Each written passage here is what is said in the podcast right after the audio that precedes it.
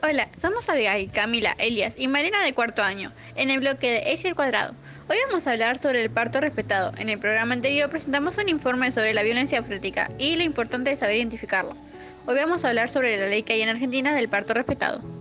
La Ley Nacional 25.929 garantiza tu derecho a tener un parto respetado, humanizado o digno, que se refiere a un modo de atender el proceso de parto en el cual se privilegia la voluntad de la mujer que va a dar a luz en un ambiente íntimo, tranquilo, en el que ella y su bebé son el centro de atención, y se respetan sus tiempos fisiológicos personales realizando intervenciones solo cuando son estrictamente necesarias y con el pleno consentimiento de la mujer, empoderándola al dejarla decidir sobre su propio cuerpo.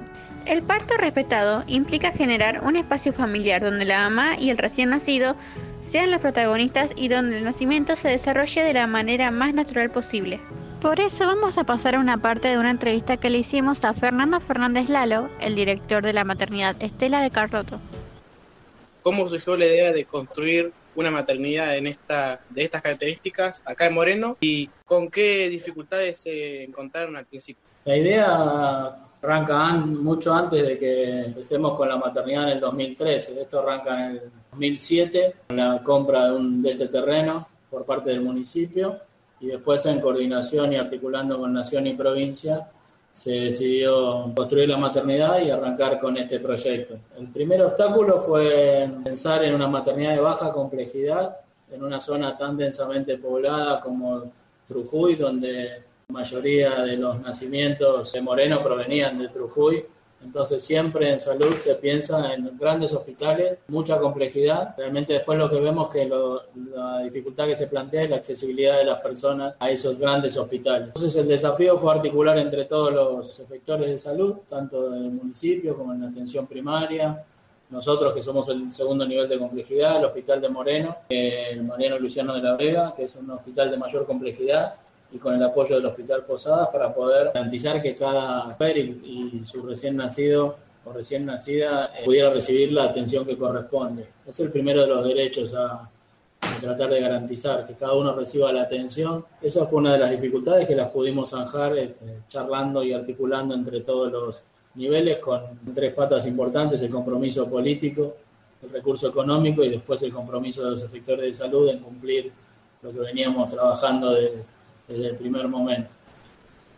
Hablando también sobre todo lo que pasó este año por el tema de COVID-19 y lo que ocurrió en la pandemia, también preguntarle cómo se organizaron durante la pandemia y qué, qué fue lo que, cambió. Mira, recuerdo una primera reunión en, por Semana Santa, Hospital de Moreno, donde nos reunimos todos los actores para articular qué íbamos a hacer en medio de la pandemia con, con los nacimientos en Moreno. Lo primero que, bueno, nos, nos reunimos con atención primaria, con, con este, la Secretaría de Salud, eh, la maternidad, el Hospital de Moreno, la región sanitaria séptima, y decidimos que lo más conveniente iba a ser que el hospital eh, disminuyera la atención en obstetricia, que nosotros pudiéramos, ampliar criterios de internación y poder absorber muchos de los nacimientos de Moreno y, y tratar de que todas las las y los pacientes COVID este, los recibiera el hospital de Moreno, con lo cual eh, el hospital pudo reducir de 40 camas que tenía obstetricia a 20. Esas 20 fueron destinadas para personas con COVID y nosotros asumir este, el mayor, la mayor cantidad de trabajo puramente obstétrico. El año pasado teníamos cerca de mil nacimientos, 957 creo, para más, ser más este, exacto. Y hoy tenemos más de 1600. Creo que vamos a llegar al máximo de nacimientos histórico de la maternidad en medio de la pandemia. ¿Qué diferencias existen entre esta maternidad en comparación con otras con otros hospitales o centros de salud? Hoy hoy te podría decir que hay algunas otras instituciones, no te digo iguales, pero que van camino a tratar de serlo. Hay institución muy interesante que hemos visitado, hemos trabajado con ellos en Rosario, que es la maternidad Roque Sáenz Peña, que es muy interesante el trabajo que hacen, con una particularidad inclusive, que ellos no tienen parteras, no tienen obstétricas, o sea que sus indicadores de, producción y de calidad los han logrado con profesionales médicos, lo cual es el doble difícil, digamos.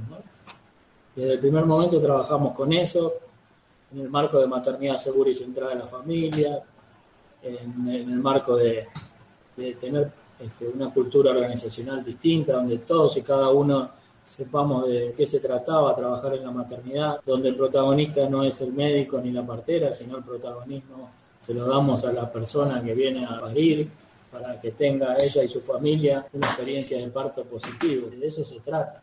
Eh, sea el estrato social que, que hablemos, el lugar de la Argentina donde hablemos, las condiciones económicas, sea privado, sea público, la garantía de derechos no se negocia. Entonces, este, a todos nos gustaría que nos pase lo mismo cuando somos asistidos en una institución. Así que por ahí pasó este, la historia, ¿no? Me parece que arrancar de cero y con un rumbo concreto y con el compromiso de todos para lograrlo, pasó por ahí.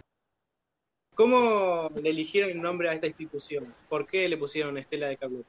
Es una, una buena pregunta porque aparte Estela no quería que se llame Estela, pero porque ella siempre nos hablaba cuando tomó la decisión de que sea ella la que llevara el nombre de la institución, decía que la lucha de las abuelas era de, todas y no solamente de ella. Entonces quería ponerle otro nombre y costó mucho convencerlo. creo que yo dividiría el nombre en dos. Primero que es maternidad y el segundo que es Estela de Carlotto. La de Carlotto creo que no resiste menor análisis de por qué.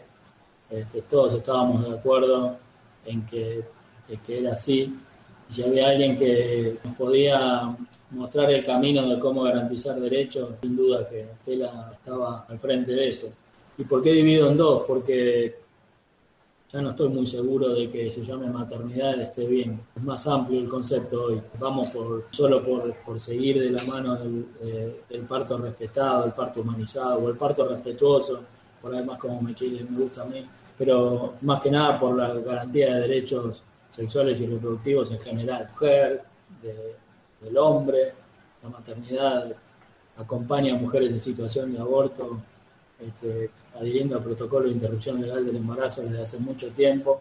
Quería preguntar a ustedes eh, con qué recursos cuentan para hacer lo que sería parto respetado, parto, eh, parto digno y por otro lado con qué recursos cuentan para llevar a cabo la ILE cuando se hacen interrupciones legales del embarazo, en eh, la maternidad, de qué manera se acompaña.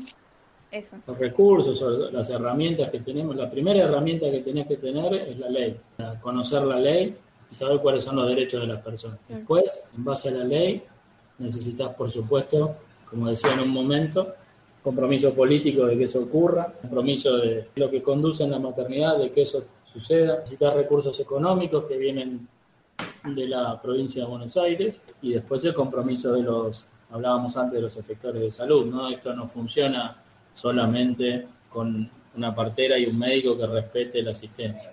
Esto desde que se cruza la puerta este, de que se produce la concepción del embarazo, y te diría que desde la etapa preconcepcional, con las consejerías, este, hasta el último momento que, termina el, ciclo de atención en la maternidad, ¿sí? ya te digo, en 8.600 nacimientos, recuerdo creo que dos situaciones y que fueron aclaradas en, tiempo y forma, pero me parece que es eso, ¿no? Porque que no haya violencia obstétrica en una institución puede ser por dos motivos, porque no hay, porque no se la muestra, ¿no? Y no se la, se la trabaja. Y a veces no es que se la no se la muestra porque se oculta, sino que no se la muestra porque se considera que es una, está dentro de la normalidad. Lo peor que le puede pasar a una institución es eh, eh, hacer eh, que, la violencia obstétrica sea una habitualidad y, y no poder registrarlo que la persona que está asistiendo no registre que lo que está haciendo es violento. Ese parece que es el hecho más grave de una institución. ¿Qué dispositivos tienen ustedes para atender a aquellas mujeres que han atravesado situaciones de violencia de género? ¿Cómo hacen cuando llegan y, cómo las atienden y demás? Mira, eh, te diría que son más las situaciones de violencia de género que nosotros pesquisamos como lateralmente a su motivo real de consulta. Cuando vos recibís a una mujer en situación de aborto, en situación de, un parto, del deseo de un método anticonceptivo, ya sea un DIU, un implante, una ligadura tubaria. Siempre hay un equipo que está atento en, la consulta, en esa consejería, a otras cosas que pasan alrededor de la vida de esa persona.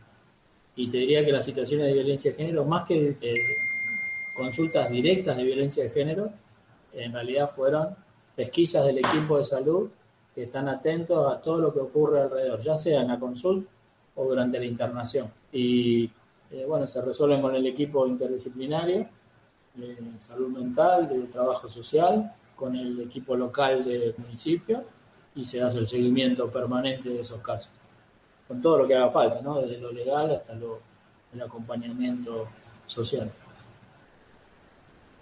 Después de escuchar esta entrevista, podemos mencionar sobre la importancia que tiene el hecho de informarse sobre lo que es la violencia obstétrica, dejar de normalizarla y conocer nuestros derechos.